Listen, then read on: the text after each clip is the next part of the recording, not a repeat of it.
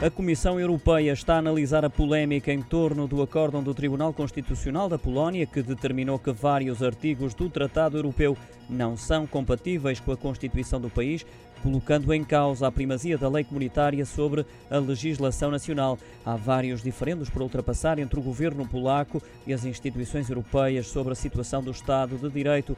Ursula von der Leyen, presidente da Comissão Europeia, já garantiu que a instituição vai agir e avisou também que não vai permitir que a Polónia ponha em risco os valores europeus. Por seu lado, Mateusz Morawiecki, o primeiro-ministro polaco, disse que não aceita a linguagem da coação e da ameaça usada por alguns Estados-membros e reafirmou que a Constituição é fundamental para a Polónia.